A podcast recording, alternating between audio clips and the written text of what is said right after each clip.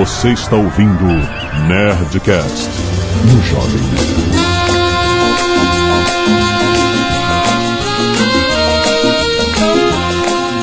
Landa, landa, landa, nerds! Aqui é Alexandre Antônio, Jovem Nerd, e eu amo o Revel. Aqui é o Afonso Solano e eu sou ufólogo amador. Eu sou o Beto Estrada e aos sábados eu posso ser Maria. Aqui é Diogo Braga e o meu é preto. Meu hobby que eu saio do banho. Puta, é, nossa! Carla Pérez.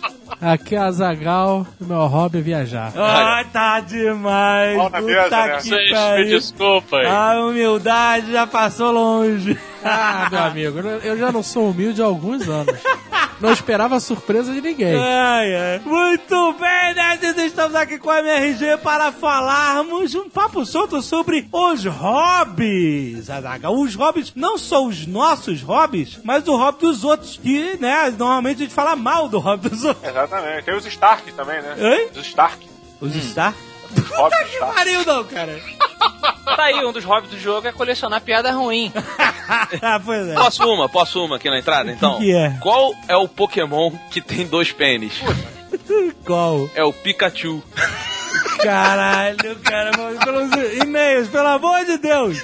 Pelo amor de Deus, virou. e-mails.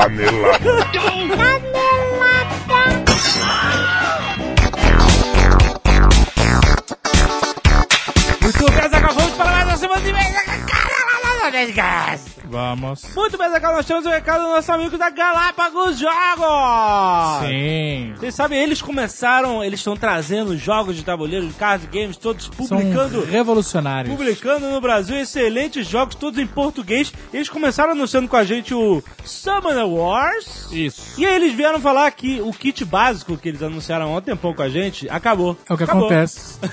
Esgotou, esgotou, esgotou, esgotou. É o que acontece quando você anuncia no Jovem É. Nerd. Seu produto E- esgota. Exatamente. E aí o que acontece? Eles, para comemorar esse fato, eles vão lançar o kit básico 2 de Summoner Wars. Olha aí. O kit básico 2 vai ter novas facções. São elas Elfos da Fênix, O que seriam elfos da Fênix? os Elfos da Fênix Elfos que explodem? explodem, exato. Tipo o Feanor? Exatamente. Os Orcs da Tundra e a Vanguarda. Ok. Ele tem curioso, é, é, porque Elfos da Fênix eu consigo imaginar o que que é. A Vanguarda eu não consigo imaginar. São fashionistas. Isso vem com o kit básico 2, essas três facções. O kit básico 2 você já sabe, é o que você precisa pra jogar o jogo. Ele tem o tabuleiro dobrável, ele tem dados, ele tem essas facções. Também tem facções avulsas, que eles lançaram já anteriormente o Reino dos Mortos e agora lançando aberrações e ladinos, ou seja, três facções avulsas que você pode incorporar no seu jogo. É muito maneiro, o jogo muda de acordo com a forma que você joga com cada facção. Muito maneiro. Verdade. Ele anunciou também que até o final do ano eles vão lançar mais uma facção avulsa chamada Os Mercenários. O que será, né?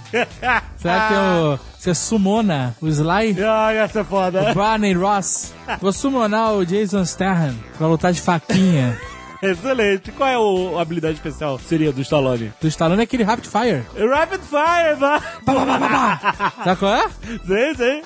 Muito bem. Eles anunciam também, cara, que nesse universo do Summoner Wars, primeiro semestre de 2014, eles vão lançar o Master Set Summoner Wars, que vem com seis facções extras, vai ter uma caixa gigante pra guardar todas as facções, vai ser do caralho. Muito bom. Excelente. E pra não terminar aqui, sem uma promoção, nós temos a promoção pra vocês, porque o Summoner Wars tem uma seção lá, você pode clicar aí, ver os acessórios, que são dados especiais, o tabuleiro premium, que ele é rígido, muito maneiro. Esses acessórios você pode comprar com 25% de desconto se você colocar a palavra NERD no Nerd. cupom de desconto. Coloca nerd. Nerd.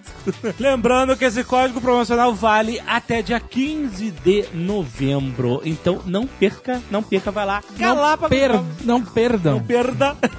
Não perdam. Vai lá garantir o seu Summoner Wars Kit Básico 2 da Galápagos, tem link no post. E Azaghal, nós temos outro recado para nossos fãs de edição, fãs do Gaveta, fãs do nosso querido Léo Lopes. Olha aí. Que edita este podcast. Entre outros. Exato. E Entre eles, o Radiofobia, caso você não conheça, tem o link aí no post para você clicar, que bonito. Mas, fora isso, eles fazem outra atividade, é o que é ensinar essa arte. Olha, professores. São professores. Eles, junto com a Bevid. É Bevid ou é Bivid? Bevid. Ok. tá, aqui, tá aqui no briefing. Ih, não, é Bivid? Olha aí. Ih, rapaz, aqui tá Bivid e aqui embaixo tá Bevid. Então, podemos chamar vocês de Suzy? A Bevid é uma comunidade livre de aulas presenciais e aulas online, É Azaghal. uma comunidade livre de aulas presenciais, certo? E aulas online. Porque parece que ela não tem aulas presenciais, do jeito que você falou. Comunidade livre de aulas presenciais. Ah! Sim, entendi. Ela é uma comunidade de aulas presenciais e aulas online livres. Ok. certo? certo. Então o que acontece? Amanhã, Azagal, É. dia 28 do 9 de 2013. 28 de setembro. Isso, 28 de setembro. Sábado. Sábado. Tem workshop do Gaveta em Fortaleza. Olha aí, então o Nerd Office vai atrasar. Coitado Gaveta que tá, tá se matando pra adiantar aí. Mas falando sério, a gente participou do workshop aqui em Curitiba. Do Gaveta, sim. E é excelente, cara, pra maneiro. quem tá interessado, a aprender os macetes, as manhas. E ainda vai descobrir coisas ridículas do, nossas do, Tem bastidores, né? dos do- bastidores, do Nerd Play, do Nerd Office, muito bom. Como faz pra participar? Você vai e se inscreve lá no site da Bevid. Ainda, ainda dá tempo de você ir amanhã em Fortaleza. Você de Fortaleza quer ir no workshop do Gaveta, dá tempo de ir amanhã, vai lá se inscrever. São quantas horas de conteúdo? Eu acho que são 5 horas, né? Isso, tem um coffee break, tem um coffee break, um refrigerante salgadinho E tem comidinha, é. e tem gaveta. o showman. Ele é um showman. O, o workshop dele é tipo stand-up. É, é um stand-up workshop. Ele faz graça, faz piadinha, todo mundo ri, é um barato. Lembrando que além de Fortaleza, Gaveta vai estar em Porto Alegre. Em Olha, do, do- do- norte ao sul. Do norte ao sul, exatamente. Então você que tá de Porto Alegre, você pode ir lá no site aí, no link, tem link aí, pra você descobrir quando vai ser, pra você se inscrever e participar. E o Léo? Além disso, nosso querido Léo Lopes também faz um workshop de produção em podcast. Olha aí. Afinal, o Léo Lopes, além de editar o Radiofobia, além de ser um, um radialista profissional, ele edita o Nerdcast. Toma essa. Então não é pouca merda, não. É muita, muita merda. É o cara que há um ano, Azagal, edita o Nerdcast com uma maestria extrema. Esse cara vai estar ensinando como é que funciona, como é que é que se produz um podcast, né? Edição, sonorização, ritmo, tudo, cara. Tudo em podcast esse cara vai ensinar em Curitiba no dia 9 de novembro. Olha aí, cara. O Léo vai estar aqui. Vai estar aqui, o Nerdcast vai atrasar. Não, não vai, não vai. O Léo, Léo, o Léo entrega bonitinho. Então não perca você virar um mestre Jedi em edição de vídeo ou produção de podcast. Ah, Tem- excelente. Se você gosta de vídeo, Sim. vai pro lado gaveta. Exatamente. Se você é mais roots, É, exatamente. você é um cara clássico e quer conhecer os bastidores e saber como fazer um podcast, ou se aperfeiçoar, caso você já faça, Exato. aí é pra cá com o lado do Léo. Tem pra todos os gostos. Exatamente. Então, lembrando, Gaveta amanhã, se vocês estão ouvindo esse programa na sexta, dia 28 de setembro de 2013, em Fortaleza, em breve em Porto Alegre, e Léo Lopes, dia 9 de novembro em Curitiba, não perca. Além disso, na Bevet, vai lá, você vê, tem outros caras feras, tem workshop do Fábio Abu, tem workshop do Saulo do Brainstorm 9, tem só gente maneira. Se você tem alguma coisa a ensinar e não tem aonde, você pode entrar em contato com a Bevet também, cara. Vai Eu nunca, eu nunca vou fazer esse workshop. A gente não tem nada a ensinar? Não, eu odeio ensinar. Eu odeio, odeio. Mas aproveita. Eu não tenho paciência nenhuma, cara. Aproveita que esses caras Eles gostam. gostam de ensinar e ensinam muito bem. Não perca os workshops dele na Bevet. Tem link aí no post de bevet.com.br. se você não quiser ouvir os e-mails do último Nerdcast, você pode pular diretamente para... 22 minutos e 48 podcasts. Muito bem, jogar muitos e-mails. Cozinha dos Nerds, vários pratos muito bons, incluindo pavês de copo. Olha aí. A galera- Outro, eu não quero, eu não quero dar um spoiler de futuros cozinhas de Jack, não quero. Mas E tá sabendo. ele né? pediu, ele pediu pra mim a receita do pavê de copo. Ah, cara. Não sei se ele vai fazer um upgrade, porque ele é um pouco mais sofisticado. Excelente, pavê de copo, quem sabe aí. Estamos aí lançando a tendência mundial. Juntos pelo pavê de copo. Além disso, temos vários encontros Skynerd. Temos em P, temos em PH. P. Ah, porque eu não quero errar. Ah, P tá certo. P. Aham. Temos em Curitiba e em SP. Veja aí no post onde você, se você é de P, por exemplo, você vai, vai se interessar.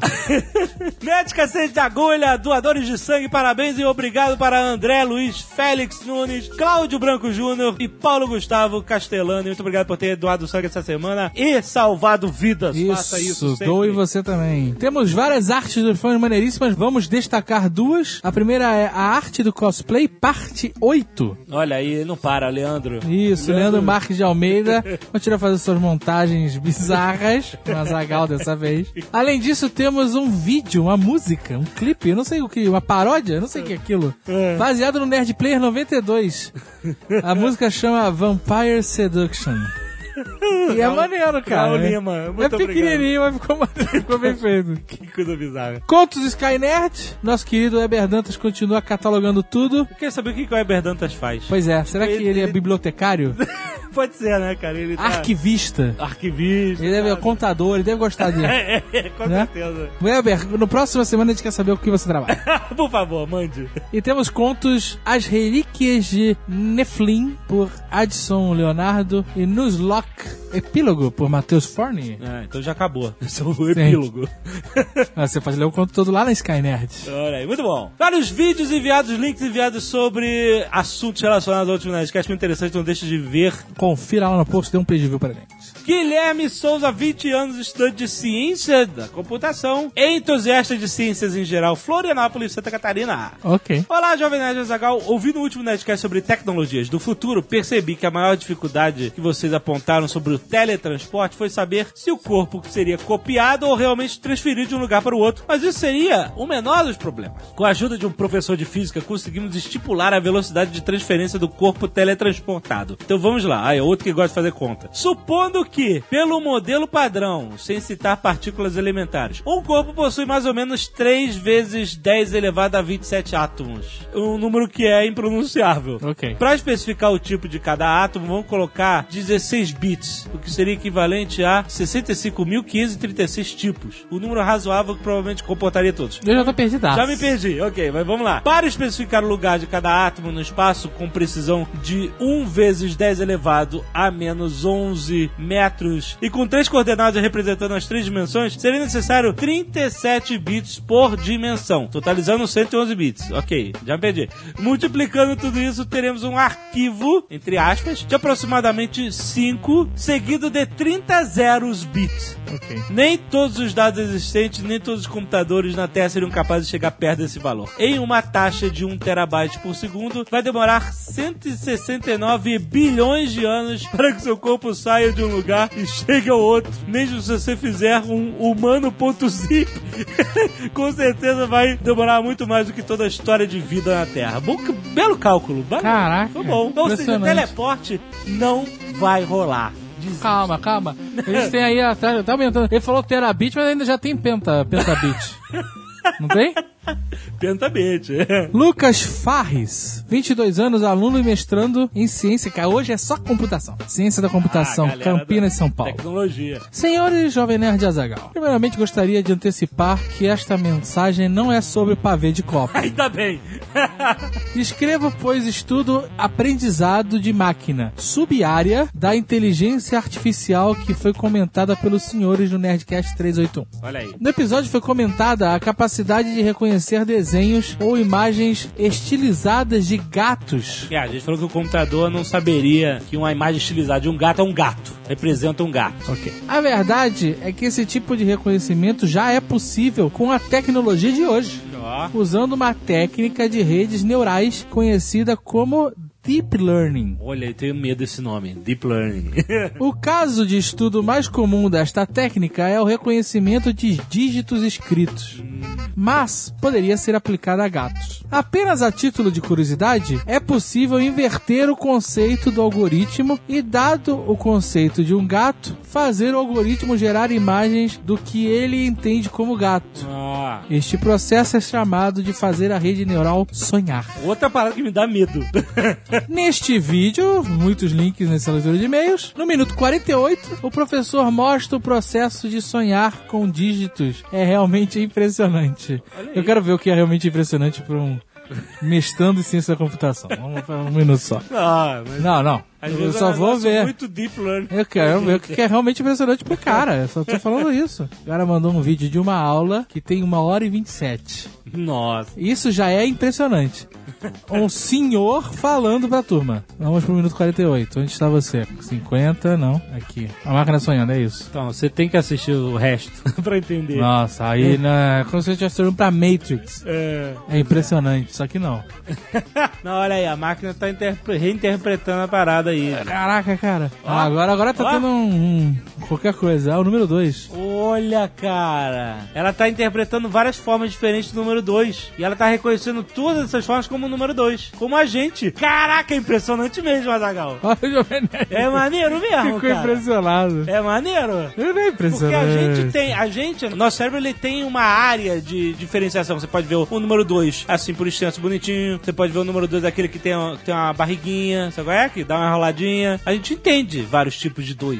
E a máquina, teoricamente, só entenderia um 2 como foi programado. Não, essa interpreta, ela pode entender vários tipos de 2. E é impressionante pra caralho, Azaghal. É Ah, muito- mas é quando você escreve num tablet e ele transforma pra texto, É ele um- já tá fazendo É, isso. um, é, mas ele tem uma. Eu, eu entendi que a, a limitação dessa máquina é bem maior do que esses softwares de reconhecimento. Inclusive, eu, eu antigamente tinha um Palm, lembra? Ô, É, Palm. Na era, na era pré-smartphone. Ninguém não existia. Era, não, não, não tinha nada. Aham. E aí, no- nesse Palm, você podia escrever nele mesmo, né? Com a canetinha, né? E ele reconhecia as letras e, e ele formava o texto. Só que naquela época, se eu escrevesse qualquer coisa, se eu escrevesse a letra A como eu acho que eu tenho que escrever, Aham. ele não entendia. Você Eu tive que decorar o jeito dele. o jeito dele entender. Olha aí. Que Hoje em dia não, hoje em dia você, no próprio Google, né, você... escreve, ah, escreve, ele já vendo? entende. Olha aí. Agora, eu vi uma reportagem há um tempo atrás, uma matéria, não lembro o que era, falando que o CAPTCHA, sabe o CAPTCHA? Sim, sim. Você entra num site e aí tem lá, digite esses números riscados, maiúsculos e minúsculos, né? Se você é humano. É. Exato. Isso é utilizado para ajudar as máquinas a entenderem, a reconhecer as letras em várias formas de números, que seja, né? Como assim, estão usando o CAPTCHA pra ela, as máquinas entenderem o CAPTCHA, é isso? É. Então um dia o CAPTCHA vai ficar obsoleto. Sim, eu acho que sim. Caraca! Eu não sei se é pra entender o Capture pra digitalizar livros, eu não fui muito a fundo na matéria. Mas é alguma coisa assim, se informem, se informem, é importante vocês Caraca, o CAPTCHA está com dias contados, ainda bem. Ou não, né? Paulo Sardinha, 24 anos, analista de TI, São Paulo SP. Aí, tá na idade e na profissão de, de revelar segredos do governo. no Nerdcast 381, talvez seja pela complexidade dos temas tratados, não tenha dado tempo de citar tecnologias apresentadas nos filmes de ficção, como os supercomputadores. Ok. É, então, a gente tem pauta aí pra vários outros Nerdcasts. É, né? Pra- não vai queimar a pau. é, é. Pra ser mais específico, podemos citar o próprio filme do Homem de Ferro, que podemos ver que o Jarvis funciona como o secretário de Tony Stark. Aí você podia ter sido mais rude e citado a secretária do Homem-Aranha 2099. Olha aí, que era um holograma, eu lembro. Isso. Na vida, e que parecia a Marilyn Monroe, né? É, você escolhia com forma É, holográfica ela teria. Ela tinha a forma da Marilyn Monroe. Na vida real, logicamente, não estamos nem perto de conseguir algo igual ao Jarvis. Porém, existe sim alguns experimentos tecnológicos. A gente, tem, a gente tem a Siri e não é grande coisa, a né? Siri e o Google Now. E não é lá essas coisas. né? Eles são bem limitados.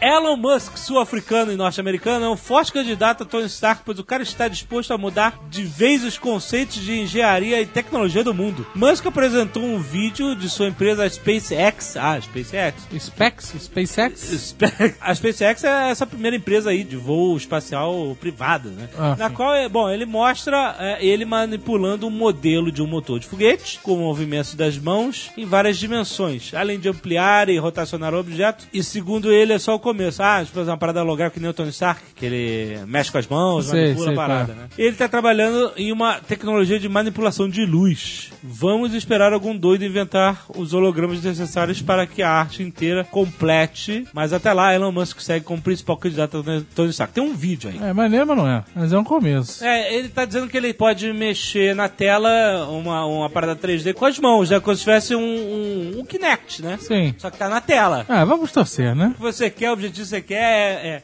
bater a palma, abrir a mão pra ir para disponível. Quero fazer show-off. eu, eu, eu nem precisava fazer show-off de. Sabe, Tony Stark. abrir, abrir Eu queria só conversar com a minha casa. Ah, isso é maneiro. Com certeza. Conversar com o meu telefone, falar e ele entender o que eu falo já seria foda. Se eu falar Siri, ligue pra casa e ela entendesse, em vez de call home, aí liga pra Roma, né? Moisés Mota, 25 anos, doutorando em Ciências da Computação, Campina Grande, PB. Primeiro, parabéns pelo Nerdcast. Esta é uma categoria que mais gosto, ciência. Dou. Gostaria apenas de acrescentar algumas coisas ao Nerdcast, principalmente no que diz respeito à futura missão Marte. Uma das grandes preocupações da NASA com relação a esta missão é a radiação cósmica a qual os astronautas estarão expostos. Certo. Uma das proteções estudadas recentemente é o uso de fezes para bloquear o interior da nave contra esse tipo de radiação. Não, não, não, não. não. É o que ele não, falou não, aqui. não, não. Fezes? De acordo com a NASA, as fezes ou cocô são excelentes para bloquear a radiação cósmica, senhor Red Richard. Não é possível. Além de ser algo barato e fácil de ser produzido.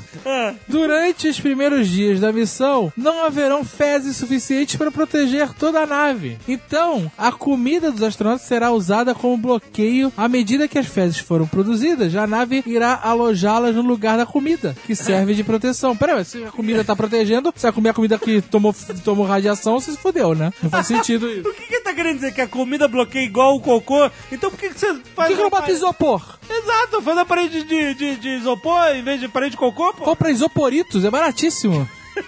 O cara, o risco do cara botar fezes no lugar da comida e depois comer merda.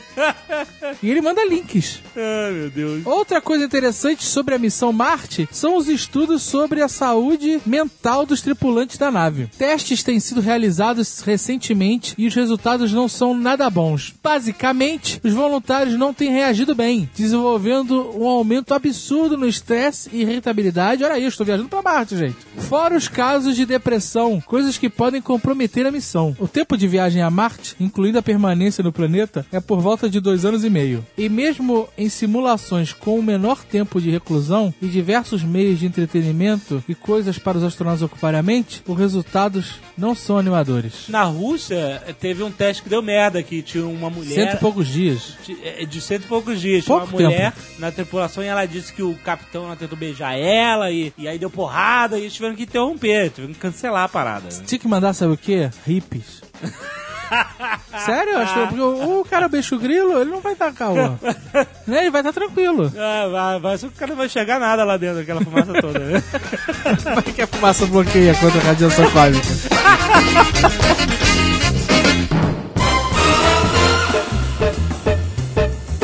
O hobby. O que que caracteriza realmente o conceito do hobby? Então, o hobby é algo que você faz fora da sua esfera profissional. Adjacente ao seu trabalho. Para Para desestressar, desanuviar, Isso. obliterar o fígado. entretenimento. Mas um hábito, um hábito, ele é um hobby também ou não? Hobby- Depende. Se, hobby se tem- por exemplo, o pai do nosso querido Afonso Solano, ele todo dia tem o hábito de escovar o cavalinho. Mas Isso, isso, pode é soar muito relaxante. errado, né? Se você pensar.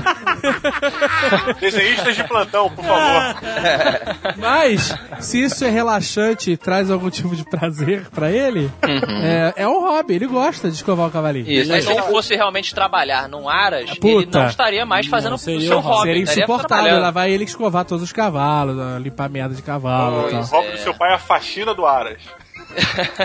Pois é, mas engraçado, cara, porque o que é um hobby pra você pode ser um tormento Sim, sim. para outra pessoa. Por exemplo, tenho certeza que todos aqui têm o hobby de assistir um filminho pornô de vez em quando. Olha, cara. Será que isso é hobby? Eu acho acho que que sim. E Respirar é hobby? Não, olha só, aí a gente Não. entra no ramo do cigarro, por exemplo. Fumar É um vício. hábito adjacente. É vício, não é hobby. É, é, Então é que eu digo, É um é vício vício, é químico e social. Aí não é hobby. Então a É. pornografia não pode ser considerada hobby. Não pode. Não, é que tá, não pode. mas ela é um hobby a partir do ponto em que é uma distração que te traz um prazer. Afonso. Mas você, Uma vez que Mas você. Mas assim, eu acho que o hobby existe algum nível de comprometimento diferenciado, sabe? O cara tem que se envolver um pouco mais com aquela atividade. Eu tinha um colega, olha que interessante, o Jovem Nerd é isso, né? Que ele foi além do assistir um filme erótico ocasional. Ele salvava os filmes no seu computador e, não satisfeito, categorizava nas pastinhas. Aí é o hobby, aí é o hobby. Aí então é hobby. Aí é. Tá vendo como já, Ah, ah, já ah. extrapolou aquela relaxada superficial? Menos. Por Não, exemplo, você tomar uma cervejinha no final de tarde ou no happy hour não é um hobby. Beber como Roberto já não é mais um hobby. Não, é alcoolismo. Mas. Mas se você, como agora- hoje em dia existe o sommelier de cerveja, que nego é mega entendido em cerveja e conhece o lúpulo e a, e a safra, o cacete, aí passa a ser um hobby, entendeu? Ah, Então, são os- esses são os mestres cervejeiros. né? É, o mestre, que aí? Whisky. Você toma um whisky de vez em quando, bate o gelo, mexe com o dedo, é um bebedor ocasional. Se você sabe tudo dos brands e fica lá bochechando uísque, o cacete, é um hobby. Se você bebe uísque até cair, só toma professor e odete, você é um alcoólatra. Eu represento a Associação dos Ornitólogos Frenéticos e estou observando pássaros. Porque olha só, eu tenho um hobby que eu vou, vou botar aqui na mesa para julgo dos colegas.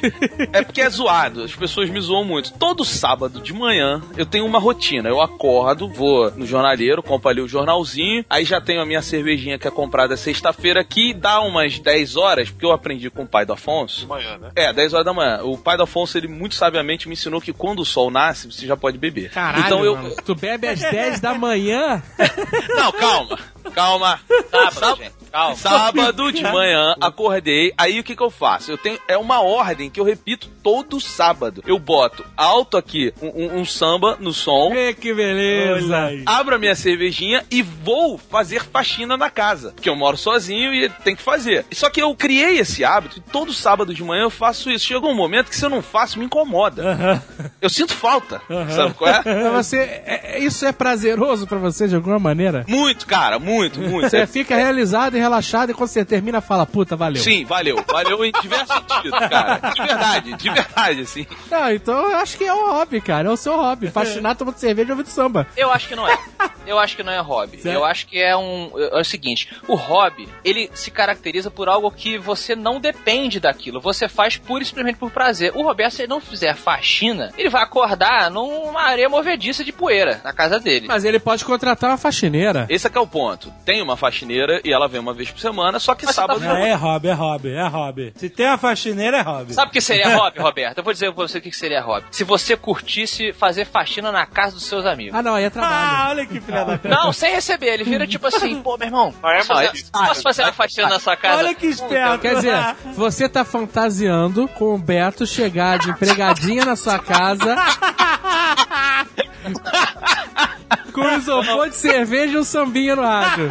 É esse o teu fetiche. Vou é patrão, né? ah, os filminhos do Afonso aí. Categoria. Eu represento a Associação dos Ornitólogos Frenéticos e estou observando pássaros. Eu acho que todo hobby, pra se entender melhor a definição de hobby, é uma parada meio nerd. Porque você tem que sair do superficial da parada. Você tem que ser um pouco mais É, profundo. exatamente. Se você coleciona selo, tu tem que vai começar a Aí você tem que conhecer, você mais de conhecer, selo. né? Porque não é simplesmente você pegar seu dinheiro e comprar tudo que for de selo que tem na sua frente. né? Você Ah, isso. passa a entender um pouco mais. Por que, que Isso. aquele selo é mais caro? Por que aquele é mais barato? Entendeu? Definiu Mas peraí, bem, é bem então- nerd mesmo. Mas tem um hábito que é um dos clássicos, pelo menos da década de 80, cara, que eu acho que talvez vá um pouco de encontro. Quero colecionar latinhas. Isso é só uma babaquice. Caraca, né? eu já sabe. colecionei latinha, cara. Olha que flashback você me lembrou. Puta que Mas isso merda. era uma coisa que você não ia atrás, assim, tipo, essa essência dessa lata. Tipo, você, caralho, é da Espanha, é, é da Ai, Espanha, caraca, porra. eu já Ah, mas se você visse uma lata que não fosse padrão usual, você ficava maluco pra tê-la. Sim, sim. Então- Era hobby, era um hobby que, que tomou Mas não é conta do Eu acho que país. muita gente Sabe que é? tá ouvindo... Colecionar latinha não foi profissional que nem colecionar selo, onde existiam, por exemplo, catálogos de latas latas né, de refrigerantes do mundo todo. E não tinha internet pra você pesquisar. E além do mais, eu acho até anti-higiênico colecionar latinha. Não, é uma merda, porque vira, vira um, um coral de poeira. É, é mesmo. Caraca! Eu Mas tinha. é olha só, eu tinha. Cara, e o meu caso era pior, porque eu tinha uma estante que ela ficava, tipo assim, a dois palmos do teto do quarto. Era uma estante inútil, pra você botar coisas que você não vai mexer nunca, né? Era um roda-teto. Roda-teto. Existe esse termo? Se existe o Agora rodapé, existe o Ou roda-teto. Era tipo um roda-teto, exatamente. E aí o que aconteceu? Eu fiz a minha coleção de latinhas lá. E aí, cara, elas faziam uma volta no quarto, lata de cerveja, refrigerante, um, coisa do mundo inteiro. Eu não faço ideia como apareciam essas latas, cara. Eu não lembro. Elas começaram a se reproduzir. é, se- é, Obviamente. Provavelmente, porque eu não mexia lá, elas se reproduziam. Uns anos depois eu fui mexer naquilo, cara. Mas. Cara, era um universo de poeira, cara. Era um universo. Tinha cidades e cidades de ácaros lá, cara. Tu deu sorte de não dar barata. Cara, tecnologias avançadíssimas. Formiga. Os ácaros Os ácaros tinham pequenas naves que voavam entre uma latinha e outra, cara. Cara, Era um inferno aquilo, cara. uma candor, né? Ali na... Uma pequena candor, exatamente, que eu tinha lá. Esse negócio que o Jovem Nerd falou sobre a poeira é um problema de quem, por exemplo, eh, coleciona muito action figure, como eu e vocês aí, né? Todos Ah, aqui. porque existe um ciúme foda dos action figures. Um, ci- um- ciúme de quê? Das mulheres? Não, da- de qualquer pessoa que vai fazer a limpeza. O Beto, por exemplo. Então, cara, eu, eu tô com- criando um problema, realmente. Eu já tô com quatro estantes lotadas de action figures de tudo quanto é tipo. E realmente, essa coisa de você deixar que alguém limpe, normalmente a, a- a pessoa não é capacitada para limpar aquela arte, né? Porque, primeiro, existe a chance dela quebrar ou lascar. Depois, ela não vai botar no mesmo lugar. Nem na mesma posição. Ah, por exemplo, o meu chapéu do. Meu não, o chapéu do Dr. Jones, que era a edição única que eu comprei aqui na Disneylandia na época, um action figure maneiríssimo, com a estatuazinha dourada. O chapéu dele rebolou na mão da minha faxineira número, sei lá, 12. E foi embora. Ela jura que não foi ela e tal, que a porta fechou, o chapéu ficou pra dentro. Mas não é Só eu, só eu que percebi o comentário Mega sou um milionáriozinho babaca. a minha empregada número 12, quando ela estava limpando. Pois É porque é, faxineira é um problema, exatamente por isso, porque ela sempre quebra coisa, né? Quebra peça de arte, essas coisas. Peça, de Pensa arte. já, agora estamos com realmente milionários babaca. É, agora saiu, meu Rembrandt. Meu... agora saiu totalmente errado.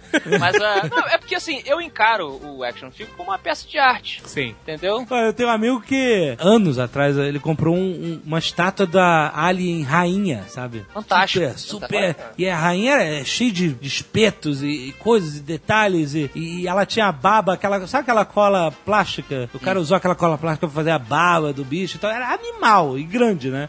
Aí ele, caraca, tô preocupado, cara, que a faxineira lá em casa, cara, ela vai foder, vai cair, que tem tanta pessoa. Se ela pegar, de uma, pegar o braço de uma forma errada, quebra. Então, tá preocupadíssimo. Chegou lá, a faxineira dele era evangélica, super carola, né? Quando viu o alien, ela falou assim: Meu Jesus, isso aí é a estátua do demônio.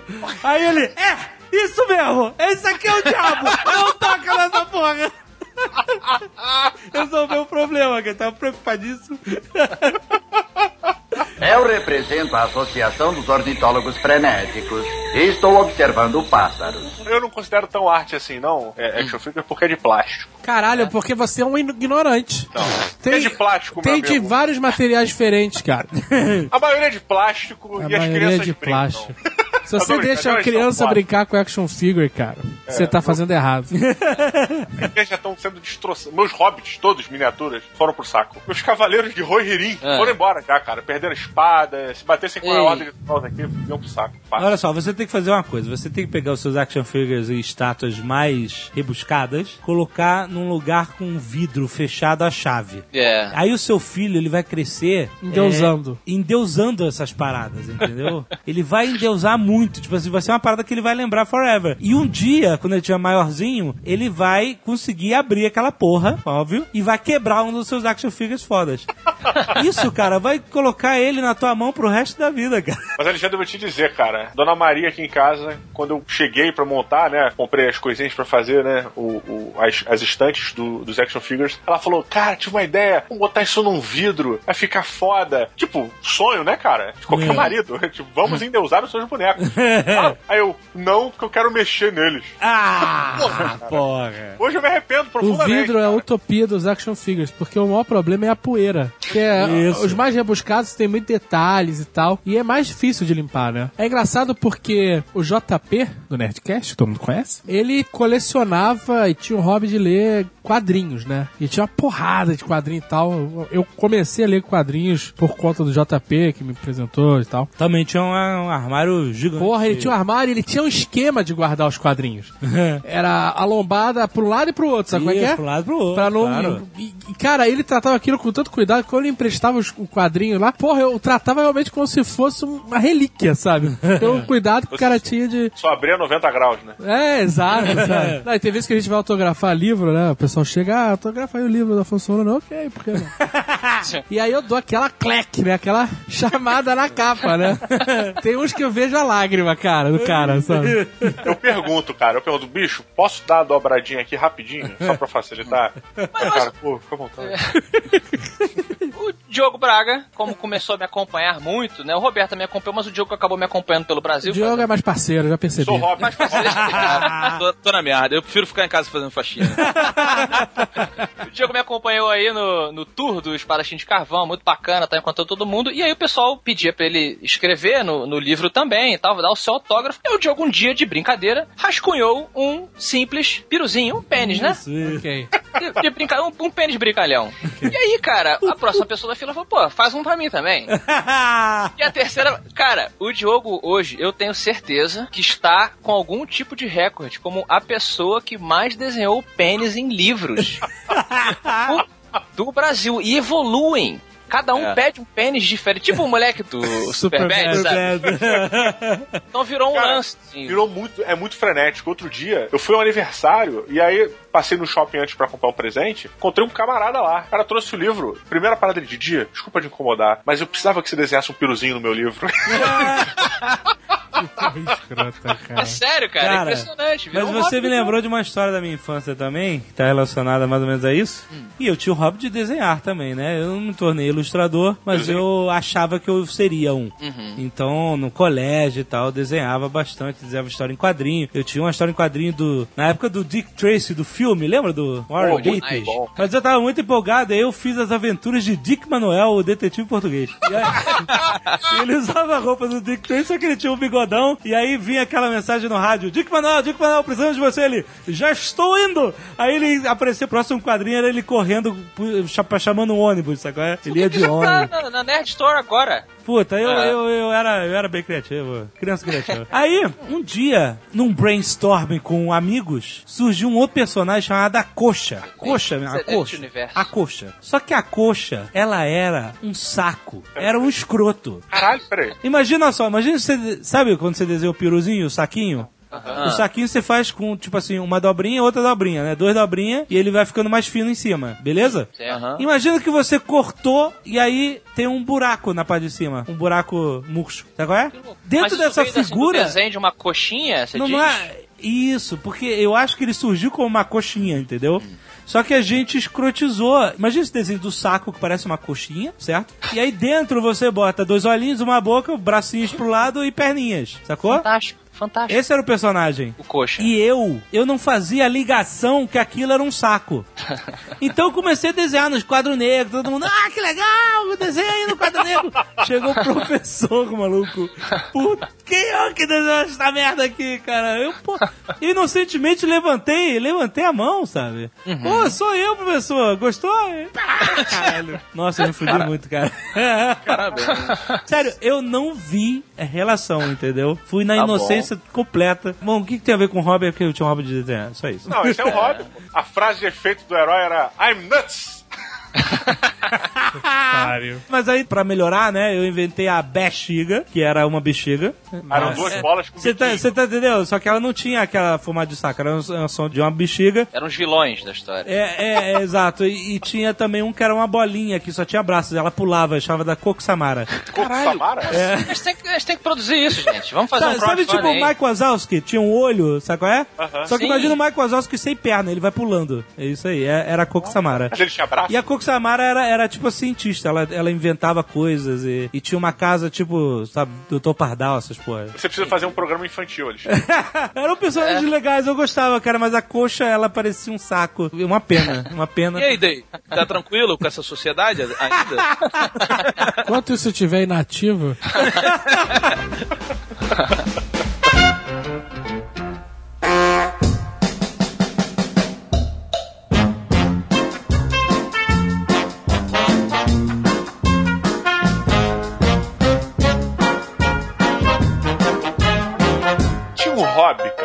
quando eu era molequinho, que eu ficava deslumbrado, cara. Puta, cara, era meu bibelô ver ir lá pros locais pra ver a galera montando, não era nem usando, cara. Que era aeromodelismo, bicho. Boa. Meu pai tinha esse hobby. É mesmo, E eu cara? cresci vendo os, os aviãozinhos dele querendo montar outros aviões iguais. Mas Caraca. nunca voei com eles. Ah, mas o dele era, era de- só de montar? o tipo, aquela dele, época- não, não, não. O dele era. Sabe aquele aeromodelismo? Hoje em dia não, não, não existe mais. Que, que você é- ia com fio. Eu sei, é! Sabe qual é? Existe o avião sim, tinha um cara. motorzinho, mini motorzinho a gasolina, e você e você ficava girando, você ficava tonto, né? Porque você ficava controlando o avião. Sim, eu tive um tre... Nossa, agora Blast from the Past, total. Pois é, é por isso que eu puxei, cara, porque eu, eu ficava deslumbrado. Então sempre que a gente ia no centro, ou ia passear alguma coisa com meu pai, a gente caía, ia pro Campo Santana, ou pra algum lugar, vira e mexe, aterro do Flamengo, vira e mexe a gente via alguém, né? Aham. Meu pai tinha amigos que mexiam com aeromodelismo, alguma coisa, então a gente via, acompanhava muito. Uma vez a gente foi passar férias na Barra, que era a nossa casa, que a gente passava as férias, casa do meu avô, e, porra, chegou um casal lá, de amigos nossos e tal, trouxe um primo que tinha condição maior, melhor e tal. condição maior, o que significa isso? Condição melhor, assim, o cara tinha um porte financeiro melhor. Veio de uma família abastada. E, e aí, cara, ele chegou e o grande lance era que ele era um aeromodelista. Oh. Seja lá o que seja isso, né? Aham. Cara, ele era um aeromodelista. Cara, cara, quando ele falou isso, cara, eu, come- eu sonhava. Eu sonhava com a parada. Eu sonhava que o cara ele ia vir de capacete, sabe? Aquela seda no pescoço, aquela porra toda. Seda no peito. E aí, bicho, chegou um moleque. Aquela 14, scarf, né? Chegou um moleque, 14 anos, eu devia ter 8, assim. Aí eu, Uhum. caralho, merda. Todo espinhento, né? Eu tipo, Hum. caralho, decepção foda. E aí o moleque me puxa o aviãozinho de fio, cara.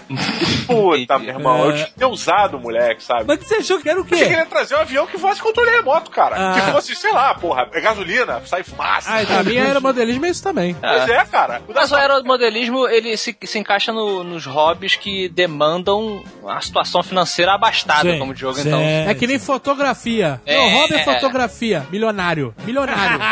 Ó o Marco Gomes aí, hein? Não, o Marco Gomes é, é uma etapa além. É fotografia hipster. É, Ah, sim. Ele quer bater foto com máquinas merda. é, exato. Ó, comprar uma máquina usada com a lente mofada. Mano, olha que foto maneira. Minha foto toda borrada. As cores todas bizarras. Ai, caralho, irado. Muito bom, Marco. Parabéns.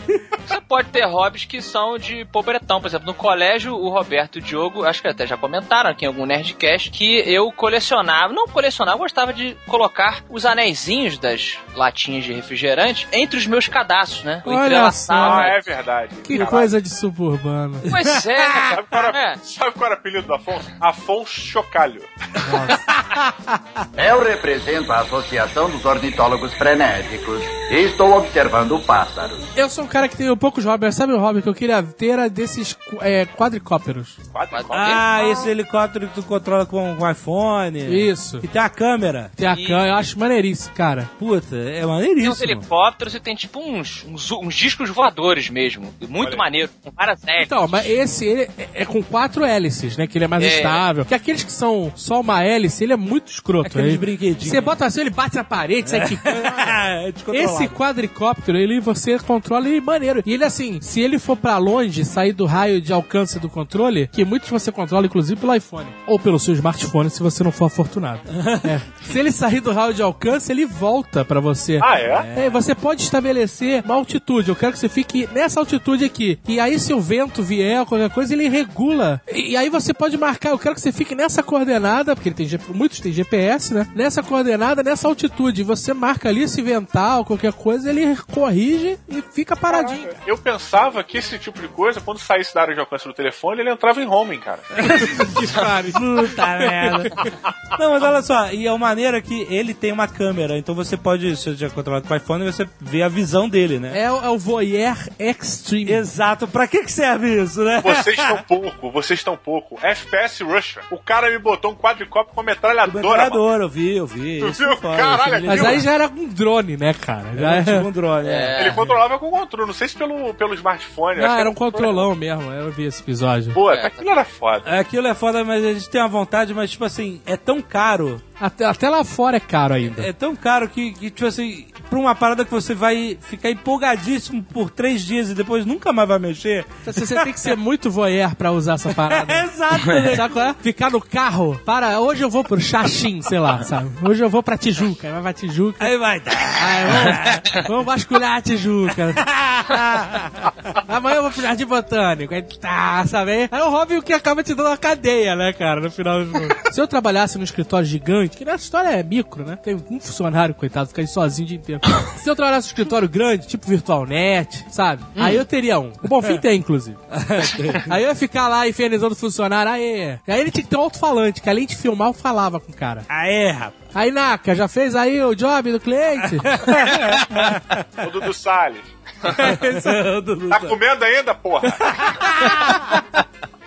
Eu represento a Associação dos Ornitólogos Frenéticos e estou observando pássaros. Mas olha só, a galera lá do, do meu trabalho, onde eu, eu trabalhava antes de ir pro Jovem Nerd, na antiga DMN, galera lá decidiu, ah, vamos fazer esse hobby aí, era o modelismo, só que não era aquele de você montar o avião, que era o modelismo que você tá sugerindo que a pessoa vai construir o avião e depois vai voar com ele, né? Era aquele que você comprava pronto já, de controle remoto também. E aí, cara, os caras iam pro estacionamento do Via Parque, às 6 horas da manhã, porque tinha que ser antes do trabalho, olha aí. Pra explodir os aviões no, no, no estacionamento, né? Óbvio. que Explodir? É, porque eles voavam 10 segundos e aí caía, né? E pá, explodia a asa, explodia motor. E, Puta, cara, pode- e cada, cada borrachada desse era 200 reais de, de conserto e tal.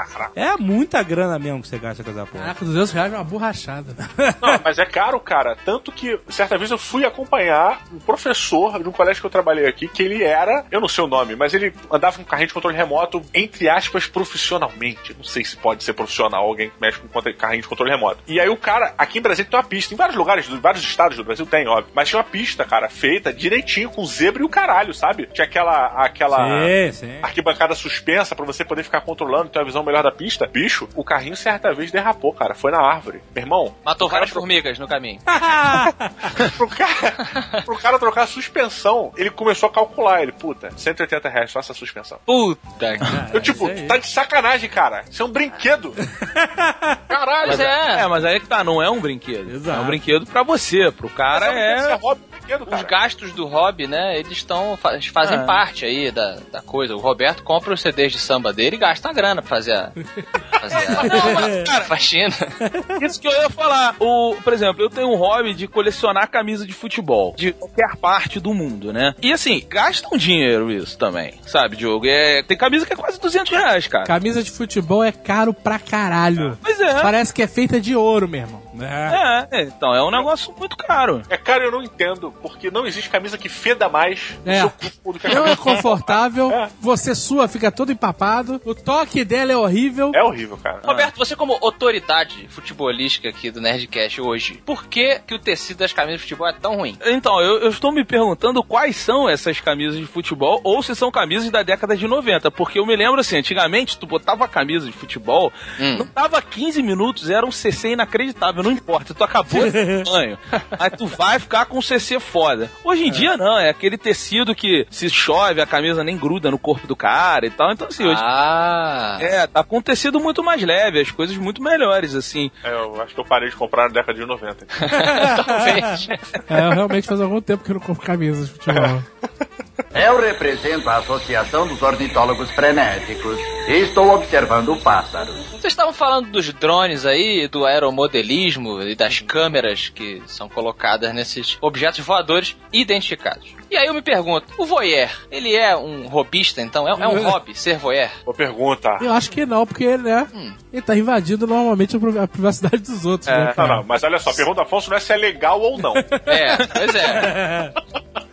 O cara ele tem o costume de, por exemplo, é, de andar pela noite na vizinhança dele, Caralho. tentando se esgueirar até a janela da- das vizinhas, ou vizinhos, depende do gosto dele, e observá-los trocando de roupa. Isso é um hobby dele. Ele gasta dinheiro com a roupa preta, com óculos de noturna, com, pagando seguranças da noite tal. Botando GoPro no sapato, né? Caraca, o jovem nerd, ele é um cara. O que é? Tá ligado, tá ligadaço. Você nunca viu esses malucos que botam a câmera? Eu não, eu não. Cara, que mentira, eu não! Comprou Cara, sapato? O, o cara profissional de upskirt. Comprou no sapato? Nunca ouvi falar disso. O, o Azagal dá a volta pra subir a escada rolante de novo, só pra ver a Ih, mulher. Isso foi na minha adolescência. Olha, esse é o Azagal. Se vinga aí, Jovem Isso é minha Esse é o adolescência. Azaghal. minha adolescência, real- realmente, se na minha adolescência tivesse GoPro, essas porra, ia ser um problema. Mas é outra época. Outra época. O voyeurismo, se é um hobby, é um hobby doentio. Pois né? é. Isso é bem escroto. Mas, por exemplo, o adolescente menino, quando tá eh, na. É sempre um voyeur. O é menino é sempre um voyeur. voyeur. Tá Isso. procurando, ele tá Faz parte da procurando. descoberta, não é voyeur, né? É parte descoberta. É igual mas é voyeur, ele tá observando, não é? Ele, ele é mais um É observa- necessidade, observador de pássaros, né? Ele tá ali olhando. Esse é um hobby maluco. Ali, Vou lá pra Amazônia com meu binóculo. Eu não entendo. Caralho, aí fica. Caralho, viu uma rola? Rola roxa. Tu viu ali, ali no galho a rola? A pomba rola? Não acredito, anota aí no meu caderno, pomba rola, check. Eu não entendo, olha. Caraca, cara, Esse que merda de hobby é esse, Esse eu não meu? entendo. Aí eu prefiro que você seja um caçador, cara. Vai, mata o bicho, pendura a cabeça na parede, é uma maneira. Porra, ficar olhando, caralho, eu não acredito que eu tô vendo a porra da pomba rola.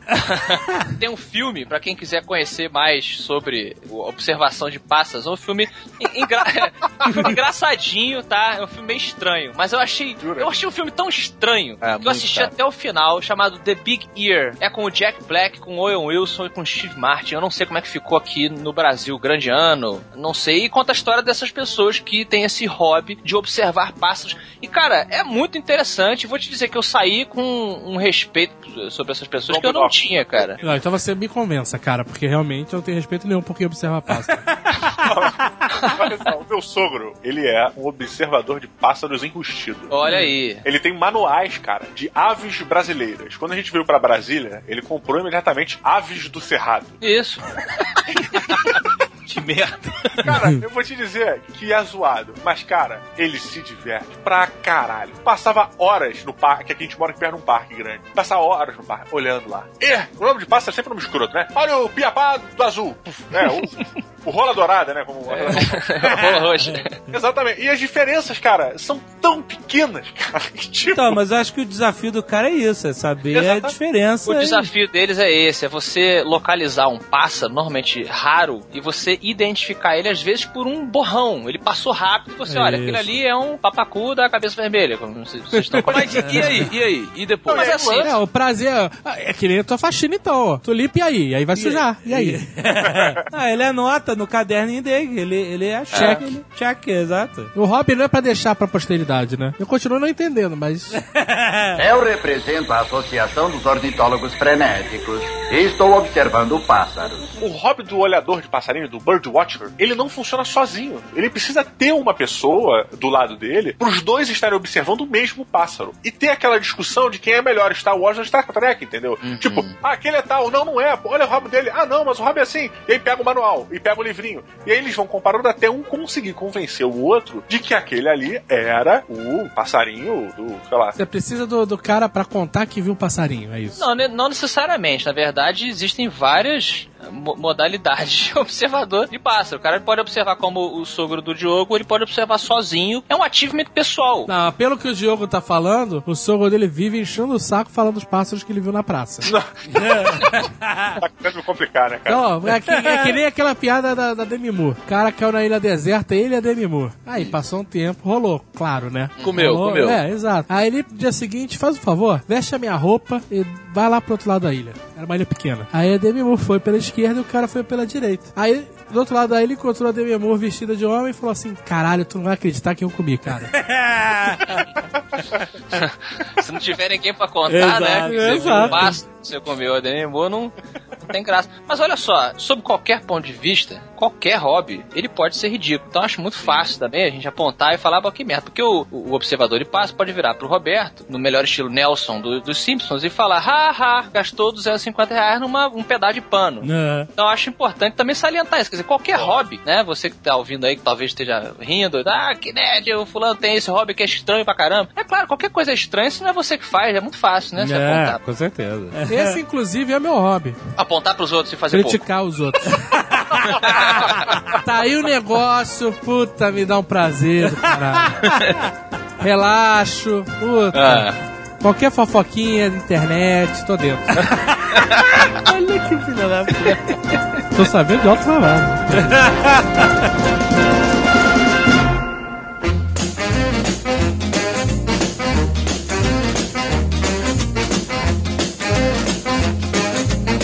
negócio de hobby é uma parada que me frustra um pouco, na verdade. Porque eu gostaria de ter hobbies e eu não tenho porque eles são difíceis de alcançar. Por exemplo, eu gostaria de colecionar carros de filmes.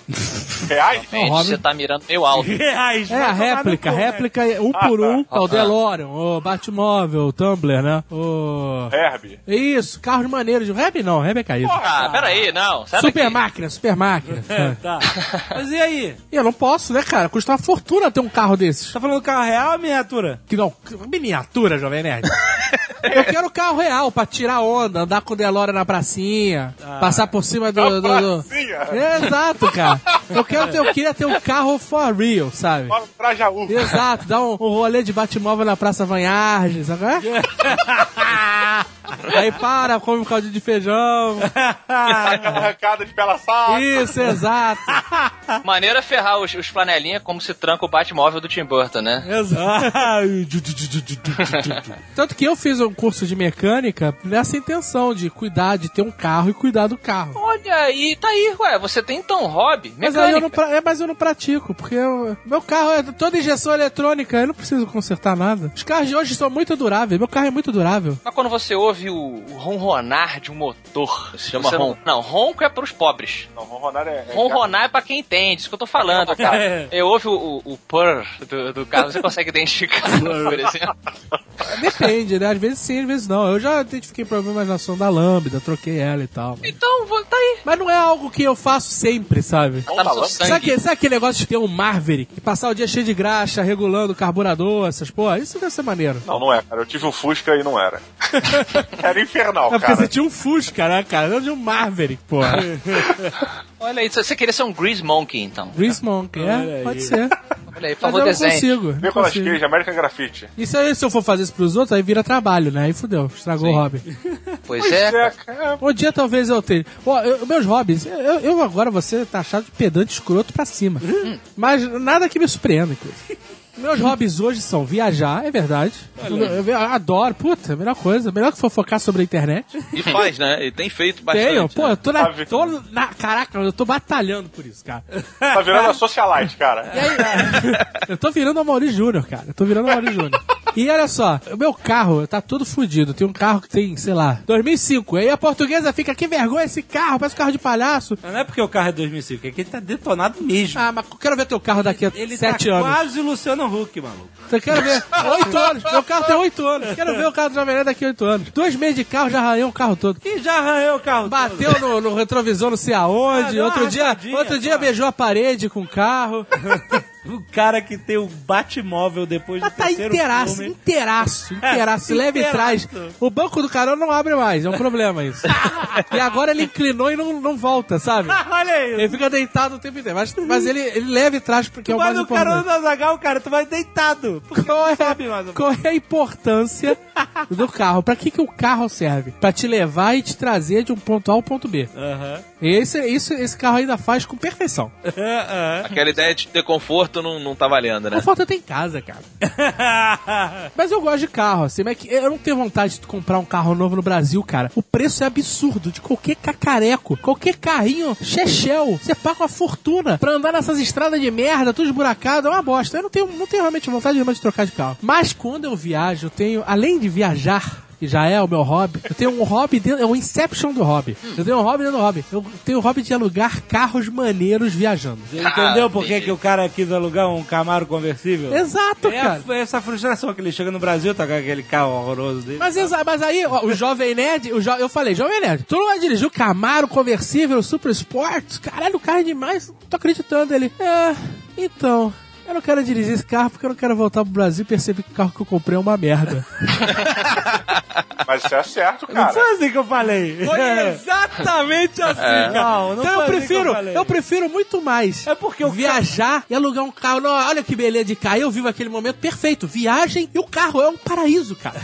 E quando você tá nos Estados Unidos, você ainda tá comprando eletrônicos pela metade do preço. Puta, você morreu e foi paraíso. Aí caiu, aí é perfeição, cara. Pô, Mas isso é verdade, cara. Isso é verdade. Quando eu voltei dos Estados Unidos, eu tomei um choque de realidade agressivo, cara, pro meu carro, cara. Mas isso aí que tá, isso só importa pra quem liga pra carro, né? Você vê, tem, eu tenho um colega também que ele ama carro, é exatamente o que o Azagal gostaria de fazer, ele faz. Ele abre o carro dele, olha, eu chegava às vezes na casa dele, na casa. Ah, onde é que tá o, o Pedro, meu amigo Pedro Ig, vou até falar. Ah, ele tá lá embaixo com o tio, o tio dele comprou um carro novo. Aí eu chegava lá na garagem, então era ele, o tio, os primos, olhando o motor do carro. Pra mim aquilo era uma coisa completamente alienígena. Então, é, pra ele tinha uma super importância, né? Então Porra. também varia. Por exemplo, eu não me incomodo. Chego lá nos Estados Unidos, alugo um carro fodão, chegar aqui, um carro comum, beleza. É Pô, mas olha só, até os carros comuns aqui do Brasil, a gente pode dar uma revolucionada neles, né? Dar uma maquiada, que é o tanning, né? Você pode botar um para-choque maior. Mas é muito caro. Aí, Mas aí, ó, sabe qual é o problema do Tanning? Hum. Ele é maneiro, mas você tá numa balança, você, a qualquer grama a mais, você vira um pela-saco. É, né? Eu ia Pois é. falar. Tanning é um hábito legal pra caramba, mas a chance de você virar um otário É. com Ah, ele então, é. outro dia eu vi na rua um Fiat Tipo todo rebaixado, colado no chão, com aro gigante, com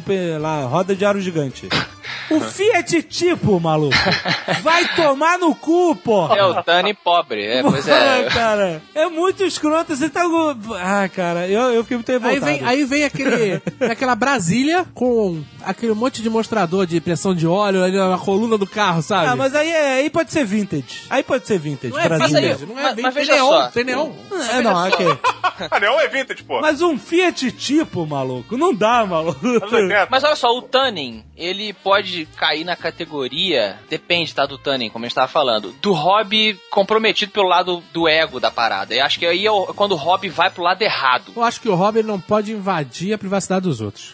Isso. E ele tem que ser uma coisa pra você, que te dá prazer, porque você tá fazendo é aquele seu momento ali do cara que fica pintando soldadinho. Não, peraí, Agora, você quando. tá dizendo que colecionador não pode expor sua coleção. Não, não é isso. O problema é o cara. Ele pode ter orgulho, claro, da coleção, como, por exemplo, os colecionadores de carro vão lá nas exposições e olha, aqui o meu carro, tô conservando ele, é um carro de 1899, sei Aqui lá. em Curitiba velhaço. tem muito isso, inclusive. Exato, é diferente, entendeu? Do que o cara que faz a tunagem e vai tirar onda. E passa com aquele som samba do Isso. Roberto, samba do Roberto no máximo. Samba do Roberto tem até valor. O cara passa de, de, de É, sertanejo prepara. universitário, prepara, prepara. coisas, cara. Porque ele não tá fazendo pra ele mais, ele tá fazendo pros outros. Exato. E aí Ah, entra uma loucura foda. É, olha como eu sou foda, olha como o meu carro é foda, olha como... É. Fiat tipo rebaixado. Olha como...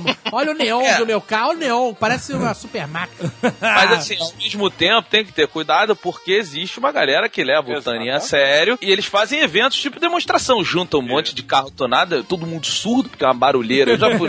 Ah, mas olha só, É existe, insuportável, cara. Mas aí esse cara não fica dando rolê na pracinha enchendo teu saco. Exato, tem dois tipos. Qualquer colecionador ou, ou robista, não sei como é que tem roubo, o cara pode fazer pra ele ou pode fazer pros outros. É, eu, eu- meu irmão, durante um bom tempo da vida dele, ele se amarrava em perequetar o carro dele, né? Uhum. E uma vez ele, porra, encomendou a um artesão um mega para-choque com grades diferenciadas que davam um visual pro carro, fez o farol pra ficar com cara de agressivo. Porra, na boa, era um cadete, né? É o Boy. É, não cai na categoria do Fiat tipo. Pois é. É, depende da época, que o cadete já foi um puta carro. Hoje É, em dia seria um Tony Pop. Mas se fosse, sei lá, 10, 20 anos atrás, é, o cadete era um carro de topo de linha. É, não era então, era, era pela Tank Pop. Meu irmão participava de clube do cadete, ele ia a palestras sobre cadete. Clube do Caralho, ele gostava mesmo? cara militar, né? Gostava, é, Gostava visitava, mesmo do cadete, assim? E era uma parada, tipo assim, nego se reunia na, na Lagoa Rodrigo de Freitas, cara, e mostrava, pô, cara, olha só, eu achei uma peça que ela faz com que o seu carro filtre melhor o ar. Então, Virou hobby, virou virou hobby. hobby, é hobby, tá fazendo por ele. Exatamente. É, é igual o cara que compra. Eu já eu tenho colegas que já fizeram. Um colega que uma vez comprou um volante pro carro dele. Parecia um carro de corrida. Eu falei, pô, cara, interessante. Por que você comprou isso? E o carro dele tem. Os vidros são é, escurecidos, né? São de fumê. Ele falou, cara, porque eu curto, eu acho bacana. Ou seja, ele não tá fazendo pra. Ninguém ia ver aquela porra. Ninguém ia ver. É, existe Ele a diferença, por exemplo, o cara que compra uma peça pra melhorar a octanagem, pra filtrar melhor o ar, pra ter um volante mais confortável, é maneiro. O cara que tem um hobby realmente. Tá Exato. curtindo o carro dele. Agora, aquele cara que tira o catalisador e bota um cadrão no lugar, você escuta o cara chegando a meio quilômetro, Pois é. a barulheira, filha da puta, esse cara não tem um hobby, ele é um filho da puta só. É aquele cara que botava o copo plástico na bicicleta e esqueceu de crescer. Eu represento a Associação dos Ornitólogos Frenéticos e estou observando pássaros. Revel. Eu, na minha adolescência, me apaixonei pelo plastimodelismo. Ufa, pensei que fosse pelo Buddy. Agora que eu entendi. Você conseguiu completar, porque eu acho que eu tive uns seis ou Como sete. assim, como assim conseguiu completar? Eu não conseguia fazer um até Eu o sempre final. achei cara. maneiro, mas eu nunca conseguia. Eu sempre colava tudo com super bonder, não tinha saco. Super Pois é. foda, tá Aí cagava tudo. Puta, eu É. nunca tive paciência. Aí é sensível demais. Quando eu era criança, você simplesmente montava o negócio e pronto, beleza. Vocês podem me dizer o que é o Revel? O por favor? Revel é o, o plastimodelismo. Você não conhece o Sabe quando você. plastimodelismo? É, é uma, é um. Por exemplo, Hum. Millennium Falcon. Uhum. Ela vem pra você montar. Então ela vem toda desmontada. Peças de Numa plástico. gradezinha, Uma gradezinha gradezinha. plástica, você tem que fazer tec-tec-tec pra soltar tudo. Ah, Um sim. botão de festa de criança. Jogo Claro. de botão de festa de criança. E aí Claro. você cola e monta aquela parada fodástica de plástico. E depois você tem que Entendo. pintar e tal. né? Então, a- aí... Isso é o a- Revel, então. Não, A Revel, Revel é a marca mais marca. famosa. A Revel é a marca mais conhecida, né, dessa parada. É, é, bem famosa aqui no Brasil. Foi, foi bem famosa nos anos 90, 80. Mas tem outras marcas também. Mas o que acontece? O, o plastimodelismo, o Azagal, ele tá no nível noob. Ah, eu tô no nível, fala- caraca, que maneiro ter uma Falcon Milênio. Que merda ter que montar uma Falcon Milênio. Não, mas É. graça Esse é meu nível. montar, a graça é montar. Então, mas eu comprei falando, caralho, eu vou ter uma Falcon Milênio, que irado. Depois eu montei, que merda. Tô com os dedos todos colados, sem digitais. A nave ficou uma merda, a parte de trás que tinha vidro ficou tudo borrado no Super Bonder. Exatamente. Tinha uma tudo merda. errado, aquilo. cara. Eu uso Super Chama Bonder. Não merda. dá pra usar o Super Bonder. Ah, não? Agora que vira aquela parada, tem que ficar segurando um tempão. Porra, eu não tenho mais É. tempo pra isso. Ah, Chatão, não tem mais tempo. Quando? Na adolescência? É, eu tinha outras coisas pra fazer. Mas, Alexandre, era chatão, cara. Era chatão. Era, é, o resultado era sempre aquele negócio que você nunca vai alcançar. É, exato. É sempre frustrante, né, o resultado. Porra, cara, eu tive uns três carros de NASCAR de Revel e, cara, os meus carros eram uns negócios tão escrotos. Se eu comprasse na Uruguaiana era mais bonito, tá ligado? Propaganda de fast food, Eu, né? eu lembro que eu cheguei aí numas exposições de caras que faziam aí, nem era revel, era o nível acima. Maquete. Os caras É. faziam maquetes Ah, de. cenário, cenário cenário todo, é. Puta, de guerra, Puta, recriando uma batalha da Segunda Guerra. O caralho, que foda, eu quero ter isso. Eu nunca, nunca consegui, cara. Então, mas o que acontece? Esse é pior, na verdade. O plastimodelismo ele não, ah, não é a graça você só ter a parada, é você montar e aí depois você colocar lá na sua estante como um achievement, né? Só que não é só montar também, você tem que pintar. E, de forma contrária que o Azagal falou, ah, eu montei, depois tinha que pintar. Não, você tem que pintar antes de montar. Olha aí. Você tem que pintar quando ele ainda está nas cartelas. Porque se você esperar Como assim? montar, você, você não vai conseguir. Você vai ter peça que você não vai conseguir alcançar, pequenos pintar detalhes. Na Você- cartela e depois montar? você pinta na cartela, quando secar, você monta. É isso aí. Você teve um mestre artífice, cara. Você teve um mestre Ah, não, eu fui aprendendo, cara. E aí, por exemplo, eu comecei pintando com aquele pincelzinho. Você vai nessas lojas especializadas. Tinha uma loja na Tijuca que eu ia com um amigo meu e o pai dele ele levava a gente lá pra comprar. E a gente, não sei qual é o nome da loja, a gente chamava de lojinha. Vamos na lojinha. e aí a gente comprava nossos revels lá. Na Doc Lobo. Eu acho que é. Perto da Mesbla. Eu acho- né? Opa, eu acho que é aí mesmo. Era lá que eu comprava também. E tinha, e tinha esses negócios que o Dave falou, né? Das maquetes, todas fora. Isso. E aí o que acontece? Você começava pintando com um pincelzinho, né? E isso, por exemplo, eu, eu, eu pintei toda a minha Millennium Falcon. Também tive uma Millennium Falcon que eu montei. Só que ela tinha superfícies muito grandes, então você ficava vendo as as pinceladas. Elas ficavam marcadas, as pinceladas, né? Ah, é isso que o, o meu amigo, que era um pouco mais abaixado que eu, falou assim: Olha só que legal, comprei um airbrush. Porra, que é isso, e cara? era. Porra. e- aí, cara, começou a ficar profissional o negócio. Aí, shut, é. just esse é o got fi- esse é o serious. filho da, esse é o filho da puta que assalta o banco com granada. Eu, como um, um fã de, de aviação e fã de Segunda Guerra, montei o maravilhoso BF-109 com o airbrush, cara. E você vê a diferença. Sabe por quê? Porque eu, em uma epifania artística, eu decidi fazer a parte superior do BF camuflada, como ele é, tipo um verde. Sim, sim. Tipo, porque se você tá vendo o avião de cima, ele vai ser verde, você vai confundir com o, o solo. E a parte de baixo, um cinza claro azulado, para a pessoa que está vendo de baixo confundir o avião com o céu. Caramba. E aí eu pude fazer o degradê perfeito na cauda, quando você notava o verde indo para o, o cinza azulado. Puta que pariu. Que, olha, é- é uma coisa. Eu tô falando de uma coisa tão idiota. Foram anos dourados, né? Anos dourados. Eu tô falando com tanta felicidade disso porque você vê, é isso que o hobby traz pra Traz. você, né? Essa- Satisfação essas pessoal, com pequenas satisfações, exato. Quase uma faxina de prazer. Montei o Bismarck, navio, montei. Olha. é, Caraca. É, que mais? O Otto Montei- também montou, né, Hein? Ângela? Otto Montou a Ângela Bismarck. Ei, Aí é outra. Caralho, é plástico também, mas é outro modelo. uma piada agropecuária, basicamente. Montei Millennium Falcon, montei Star Destroyer, montei X-Wing, montei. Cara, olha só, eu tenho uma lembrança vívida de um momento dourado da minha adolescência. Eu, debruçado sobre a mesa com um, um abajur no spotlight baixo em cima da minha mesa, enquanto pintava peças da minha X-Wing, ouvindo radiodrama de Star Wars da BBC. Olha aí. Que animado, hein? Bom, Se pô, isso não é ser nerd, eu não sei o que era.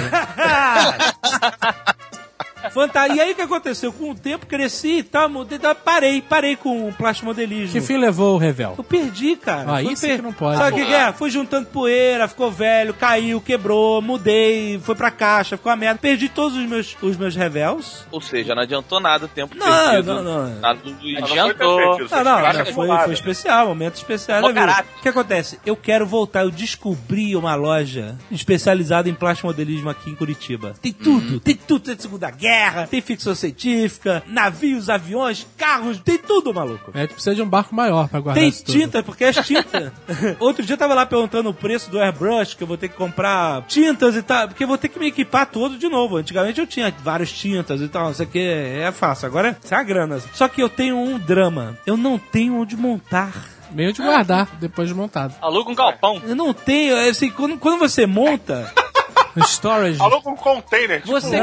O storage, né? O storage. Dexter. É, Quando você monta, você caga tudo. Eu montei várias enterprises também. Eu lembro de eu cagar tudo. Você tem que forrar a mesa de jornal e você não vai montar em uma tarde. Você quer estender a montagem durante vários dias, semanas, talvez e tal. Então você, aquela área de trabalho vai ficar suja durante um, um período bom de tempo, entendeu? Essa é a mesma problemática do quebra-cabeça, né, cara? Ah, sim, bem lembrado. Mas o quebra-cabeça já resolveram, você sabe. Ah, é? Existe um tapete, vamos chamar assim, é adesivo, e você monta o quebra-cabeças nesse adesivo. Quando você parou, tem que jantar. Você enrola a parada, Tu tá brincando. tô te falando. Ah, ele enrola e não perde. E aí né? você É. guarda as peças que não foram encaixadas ainda e ele tá lá ainda. Olha, boa. Não, e quando você completa ele, é só botar o contact por cima, vira tipo um quadro. Isso, assim. exatamente. Olha aí. Eu, mas eu tô com não, Afonso, hein? não piloto. Não piloto essa ideia porque não é quebra-cabeça de verdade. Quebra-cabeça de verdade tem que ficar montado Isso, é. na sua sala. Vamos voltar Meses. pra Idade Média, né?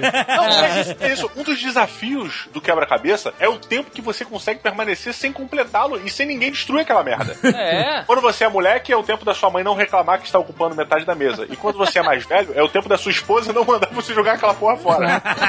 Inclusive, eu acho que você devia voltar a usar a fralda de pano com seu filho. Também é muito melhor pra ele.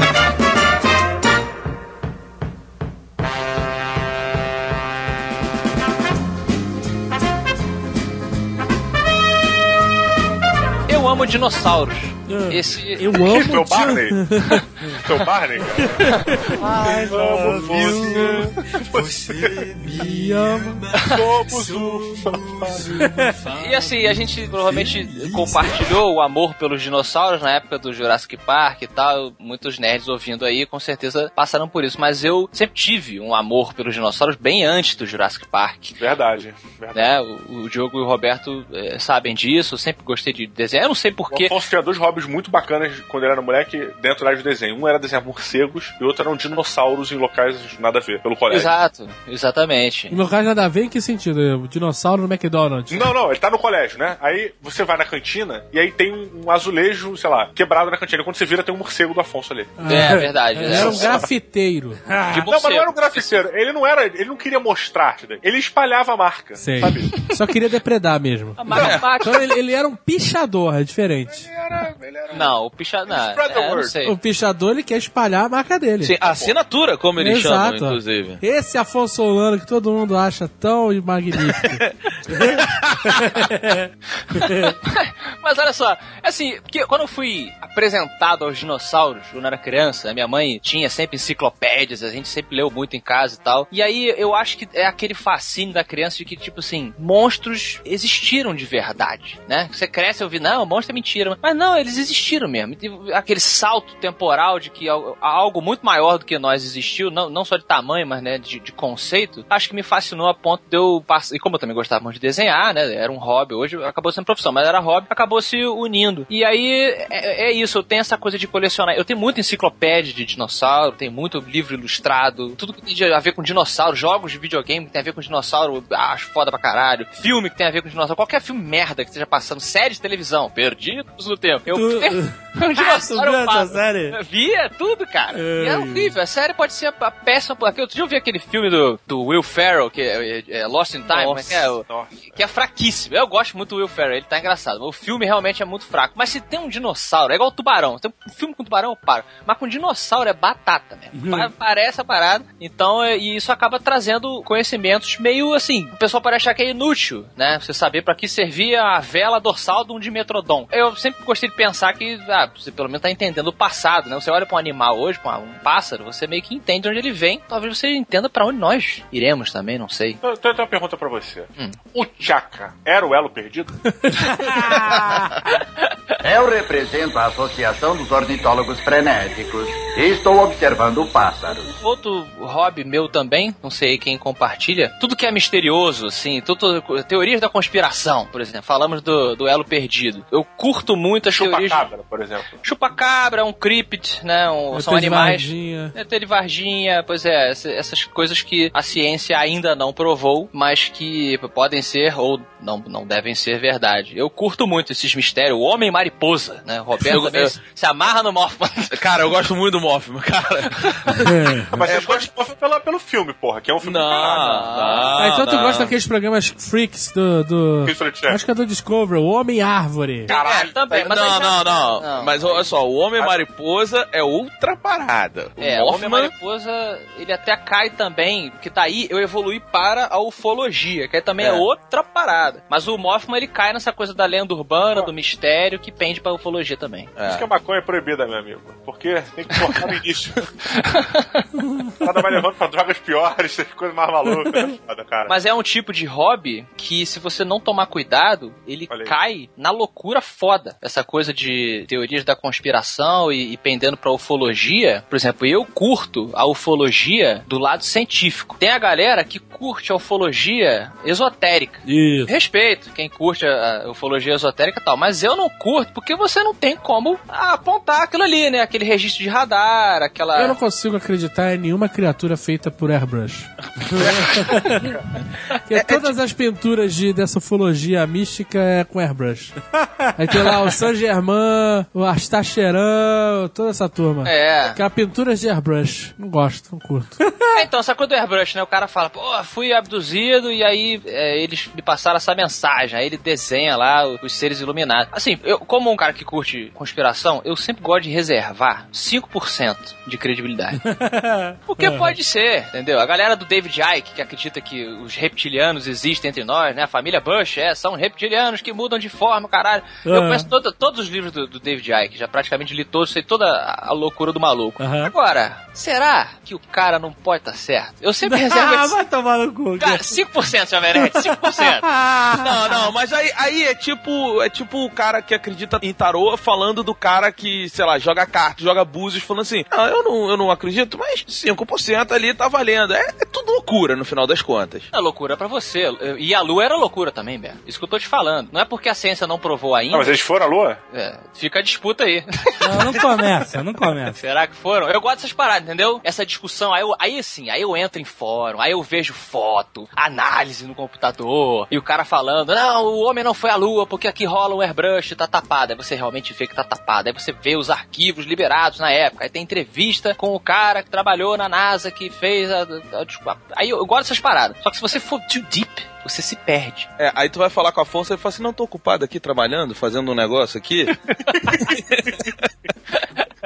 Mas o seu hobby, você diz, é, é- é procurar essas informações, é sempre ler sobre esse Garimpar. assunto e tal. Garimpar, é isso. Caçador de OVNIs. É porque o OVNI eu já, já coloco, como eu curto a galera, é, por exemplo, Stanton Friedman, ele é, é, cientista nuclear, inclusive. Você tem o Richard Dolan, a Leslie King, que é repórter. E Essa galera é a galera que assim, tá, você viu um OVNI. Você tem registro de radar, por exemplo? A Leslie King tem um livro muito bom, vou ter até no link aí do Submarino, em que ela percorreu o mundo pegando esses registros físicos, entendeu? É, coleta Aham. de material radioativo, qualquer coisa que possa ter registrado que um objeto realizou feitos físicos, um objeto voador não identificado realizou feitos físicos são impossíveis na nossa tecnologia. Então ela tem generais, militares de alto escalão de- da, da- da França, da Rússia, dos Estados Unidos, falando sobre esses objetos. Aí eu curto. Entendeu? Agora, você tem que tomar cuidado, porque você Olha tem a só, outra galera. Afonso, uma coisa que me incomoda muito na ufologia, na verdade, é o, o jogo XCOM Enemy Unknown, que é um excelente jogo, inclusive,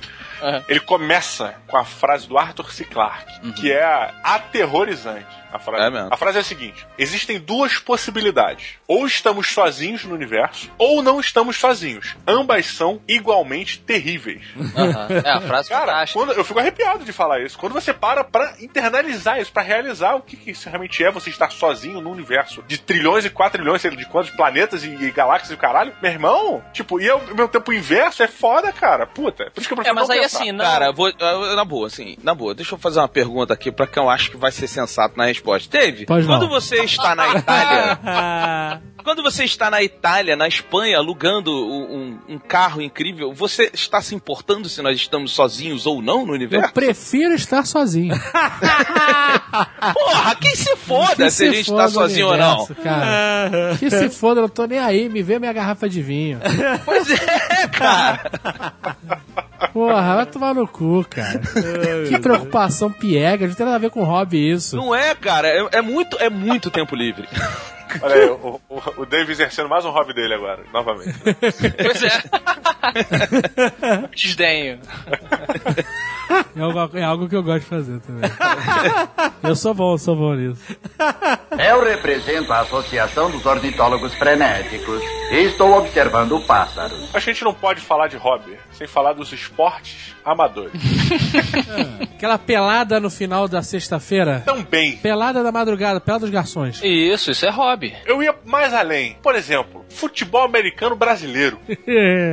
E olha, um monte de gente se sentindo ofendida aí. Não, Não, eu é. acho maneiro, não é ofensa, não. Não tô falando mal, não sou o Dave aqui, não tô exercendo um hobby, não tô fazendo um hobby. tô me divertindo aqui, porra. O que eu acho assim, o esporte quase tudo começa de forma amadora. Videogames, tudo começa de forma amadora e depois se torna profissional e a parada fica legal. Ou não. Ou não, não. pode ficar só no hobby mesmo. Verdade.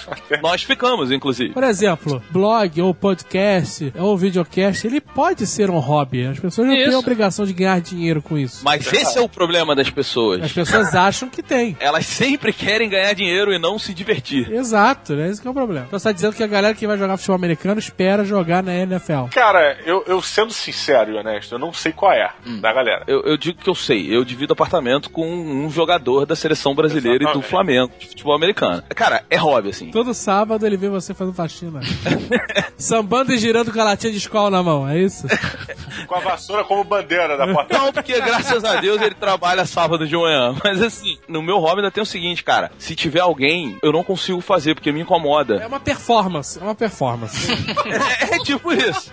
Mas, enfim. Você fica em pé, em frente à pia, lavando louça, fazendo quatro com a perna, Você sabe? dá uma reboladinha? Reboladinha. Cara, já fiz muito. Sabe quando a faxineira fica em pé em frente à pia, lavando louça, e aí a- ela faz que nem uma garça, faz um quatro com a perna? Você faz isso? Na hora da louça, aliás, é onde eu levo o som pra cozinha, boto o Nerdcast, fico lavando a louça, Olha ouvindo aí. vocês, apoiado na outra perna, fazendo quatro. Olha aí, olha aí. Cara, é uma doméstica. Se nada mais der certo, você pode transformar o seu hobby em profissão, cara. Você está pronto. A minha posição de lavar louça é a posição do semi-espacate.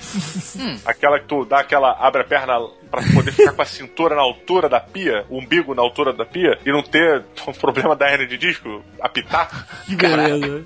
A, pia é o móvel pior posicionado na sua casa. É verdade. Sempre é mais baixa do que você precisa. É, é terrível, Com é terrível. certeza. Inclusive fica a dica aí pra quem tiver, por exemplo, está tá com um problema pra solucionar e que necessita da sua criatividade, né? Você pode ou tomar banho ou lavar louça. Existe uma ligação com essas, essas Ócio atividades é que você normalmente soluciona o problema quando você tá fazendo isso. Eu Então- soluciono muitos problemas de criatividade no banho. É, viu? Também. Eu, eu soluciono dirigindo. É. Dir- É mesmo? Sério. Vai dar a Nas volta? viagens, nas viagens. Tô de. Não, não, em qualquer lugar. Hoje em dia eu não, não, não tanto que eu não dirijo tanto quanto eu dirigia antigamente. Antigamente eu dirigia pra caralho, eu dirigia, sei lá, mais de 100 km por dia. Aí eu pensava muito, né, cara? Eu nunca tive saco de ficar gravando música pra levar no carro. Ou eu tava ouvindo rádio ou eu tava pensando. E às vezes eu tava ouvindo rádio e ia pensando. Então muitas soluções e ideias que eu tive foram dirigindo, sim. Pois é. Têm Talvez, talvez um hobby. Olha, um hobby. Isso talvez explique meu carro todo fudido e arranhado, mas. Pensar é um hobby, por exemplo. Ir para o parque e pensar. Não, pensar é, é um privilégio de poucos. Exato.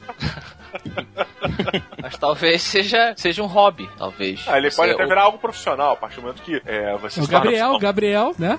Olha aí!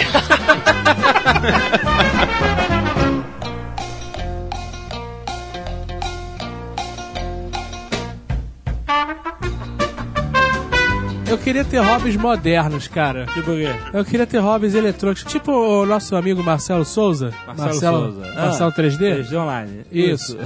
que é o, o cientista do mal que faz um milhão de paradas de Arduino, daquele computadorzinho. Qual é o nome daquele computadorzinho? Tamanho de um, de um cartão de crédito? Sei lá, pô. Raspberry, é isso? Sei lá. Não, eu acho- cara, eu acho foda essas Tá paradas. falando, cara? Então, existe um mundo à parte Claramente. do hobby tecnológico. Ah. Você, os caras lançaram agora um computadorzinho que custa peanuts e ele é do tamanho de um cartão de crédito, de tão pequeno, e você pode programar ele. E com esse negócio de Arduino, tem peças. Puta, acho tão maneiro, mas eu realmente não Isso, consigo. Arduino. Não esquece que a gente, nós somos excluídos de digitais, cara. Arduino são, são Coisinhas mecânicas. coisas meca- eletrônicas e mecânicas que você coloca e bota sensores nele, sensores de fotocélula, de não sei o que lá, e você vai criando coisas, sabe? Bota internet Tipo um chip, nele, Wi-Fi. É, como se fosse. Eu acho muito maneiro, mas realmente. Ah, ah, então só por isso que vende essas pecinhas no Dio Extreme pra caraca. Isso aí, garoto. É isso. Ah, cara, eu nunca tinha entendido. Isso é um hobby diabo- legal, mas eu não consigo fazer também. Caramba, cara. Eu não tenho muita paciência, essa que é a verdade. Ah, por isso eu não montou quebra-cabeça, nunca montou revel. Não tenho, coisas. eu acho um saco jogar campo minado, jogar. Puta, português ficar horas jogando paciência. literal- Eu, puta, que merda, eu não consigo entender essa porra desse jogo. Meu pensamento lógico não é muito bom. Cara, eu, acho que você é um viking moderno, Um legal. viking moderno, isso é um elogio, eu considero. Porra, é, é difícil assim, por exemplo, pessoas que têm alguns distúrbios, como distúrbio de atenção, ou dislexia, ou qualquer coisa desse gênero, Oi? fica mais complicado. Não tô falando que você tem, assim, mas é, é mais complicado se concentrar em certas paradas. Eu tenho, por exemplo, nunca consegui fechar um quebra-cabeça, sabe? Sozinho nunca. Eu nunca consegui abrir uma caixa de quebra-cabeça. Pô, cara. Mas, cara, hoje em dia você tem tipo, quebra-cabeças 3D que são sensacionais, cara. É a casa 3D, é isso aí. Pô, eu, eu passava nas lojas, eu ficava, caraca, como eu vou começar a pensar sobre isso, cara? Sabe? Eu não tinha ideia. E também tudo era muito caro, era uma boa coisa que não me fazia comprar. Mas ficava nessa situação, sabe? Mas eu, eu não tinha condição de sentar e me manter concentrado aquele tempo todo para aquilo ali, entendeu? É, isso realmente limita muito. Não sei se é o seu caso e tal, mas é uma coisa que faz você escolher outros hobbies. Eu não tenho hobbies, né? Aí eu fico meio caralho, eu só trabalho e tal. Preciso de um hobby. Meu hobby é o trabalho, será? E aí. Rapidinho, o, o Azagal é aquele meme do gato lendo o jornal, que ele abaixa o jornal e olha pela janela assim e fala: preciso mudar alguma coisa na minha vida. É, realmente, eu preciso de um hobby, cara. Eu preciso de um hobby. I need a hobby. Aí eu, aí eu comprei aquele joguinho é, limbo. Pô, fantástico. Do bonequinho pretinho, com olhinho branco, que vai andando e tal, e com todo o cenário meio no ar, cinza e tal. Oh, que, que jogo bonitinho, vou comprar. Aí foi lá, né? Primeira fase, bonequinho pula, ok, maneiro, legal. Na segunda parada, eu já não consigo fazer ele ultrapassar a parada. Ah, pô, mas é um quebra-cabeça isso. Já desisti. É o do barco, é isso aí. O barco, porra. Não é consigo. mole. Não consigo. Fiquei três horas nessa merda, desisti, desinstalei o jogo.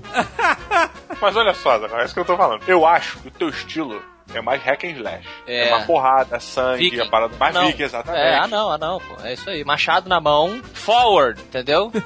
E Keep slashing. Dunk Hunt do Master System. Acho que eu vou comprar um quadricóptero, eu acho. eu sou o voyeur, voyeur do Brasil. Olha, olha um, um hobby bacana pra você. Airsoft. Não sei se vocês já ouviram falar, acredito que sim. Airsoft, ele seria uma espécie de um paintball, só que com réplicas de armas, em sua grande maioria, quase que perfeitas, né? Pesos e funcionalidades bem similares ao que é de verdade. Só que ela, em vez de disparar uma bala de 9mm ou etc., De chumbo flamejante. é, que você morre, ela dispara uma balinha, uma bolinha de plástico de 6mm. Mas legal tinha essas arminhas. Mas o problema é que até pouco tempo atrás elas eram proibidas no Brasil. Pois é, virou um esporte legalizado no Brasil agora. Ah, é? Eu posso ser, Exato. posso ser um Aqui em? Curitiba tem aquele hospital psiquiátrico Então, mas aí eu fico meio assim, caralho, a parada é no hospital psiquiátrico do lado da favela. Eu não sei. Não, não é vai do dar merda, Favela. vai dar merda, vai dar merda. Não é, a gente tem que ir lá, vai criança lá, tá tudo no site lá. Cara, é excelente. A gente É tem excelente. Primeiro não é que você só. está segurando a arma de verdade, basicamente. De verdade, entre aspas. né? É, mas é que é porque ela se É só falta dela- bala, né? Você pensar. Mas exatamente, o peso dela é o mesmo, tudo, a funcionalidade sem encaixa o pente, você tem que recarregar, você tem que fazer tudo. O Bem Easy Nobre joga, o Easy, o Easy Nobre joga de vez em Mas sabe o que quando. acontece que eu vejo? O problema que eu vejo no Airsoft? Eu gostaria de ter, por exemplo, o paintball como um hobby. Sim. Mas a gente não tem pessoas aqui em Curitiba o suficiente pra jogar. Uhum. E você que é fã, não, não vamos jogar com vocês, sério. Isso que eu ia falar agora. já, já vou cortar a asa de vocês aqui.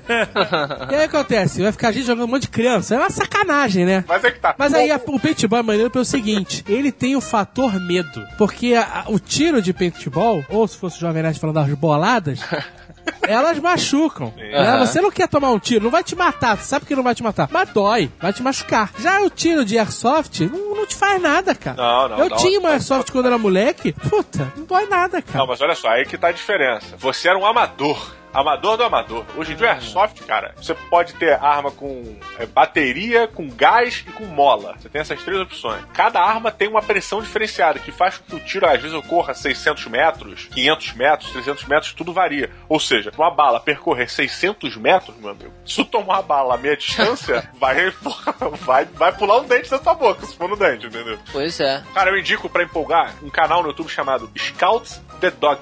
É uma galera lá da Escócia que eles fazem jogos temáticos. Então, por exemplo, Segunda Guerra Mundial. Todo mundo fantasiado completo de Segunda Guerra Mundial. E com armas da Segunda Guerra Mundial. Entre outros tipos de jogos diferentes, variados, modernos. Porra, mas aí eu começo a colecionar carro, né, meu irmão? Que a grana que eu vou gastar nisso.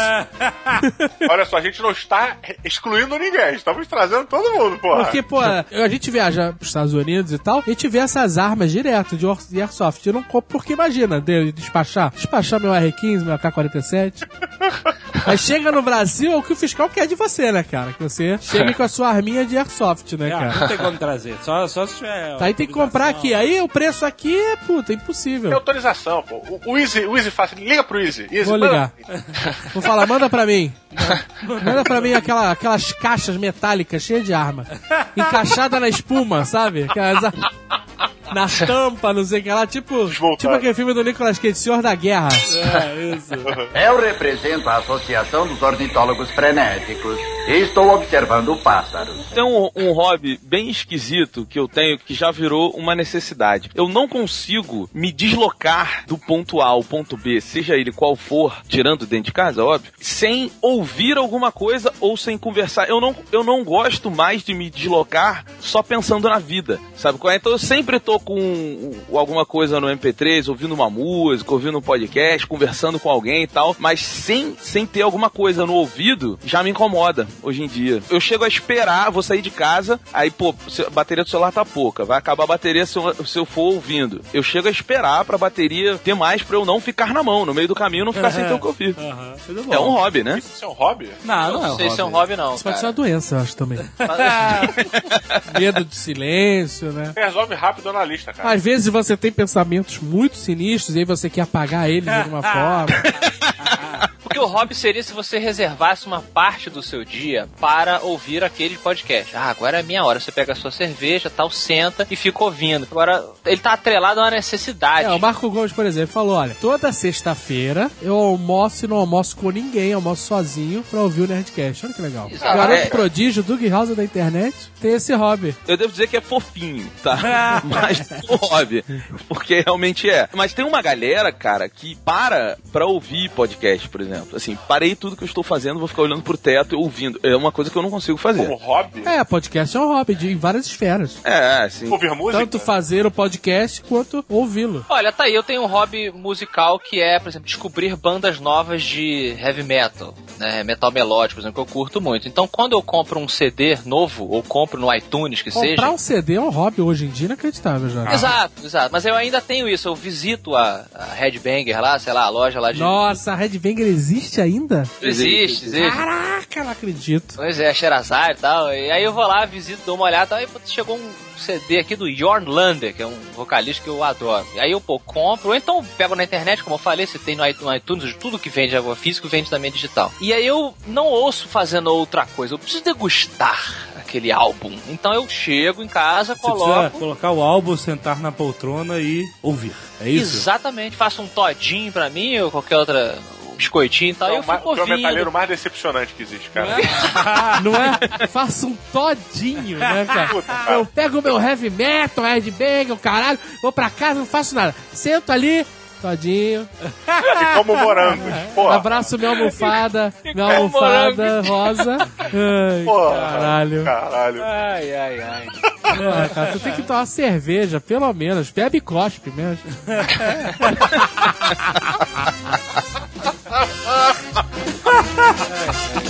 Bebe e cospe.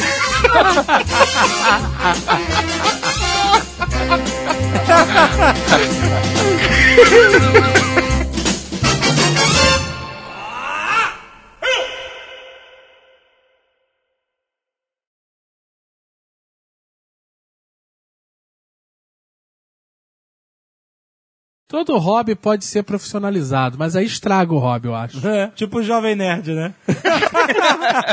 Vocês popularizaram o nerd. Não, que nada. Para com essa humildade escrota. Vocês popularizaram o nerd, porra. Uma vez eu falei que todo site que tem nerd no nome é uma derivação merda do Jovem Nerd. Ai, caralho, que filha da puta. Olha só, é uma provocação. Não leve a sério esse filha da puta. Ai, ai, ai. Este Nerdcast foi editado por Radiofobia, podcast e multimídia.